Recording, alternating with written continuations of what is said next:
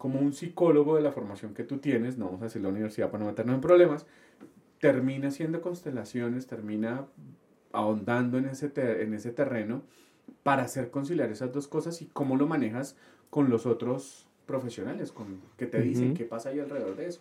Ahora que me hiciste reír cuando, cuando dijiste lo de, no digamos la universidad, porque yo digo que si existiera la Inquisición ya me han quemado 25 veces mis profesores, pero bueno. Eh, ¿Qué sucede?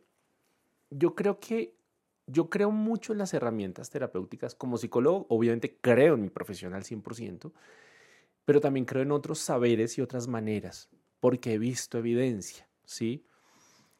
¿Qué sucede con la evidencia? Cuando la gente realmente tú ves un cambio importante, cuando la gente dice, wow, esto me funcionó, oye, y, y se ve su bienestar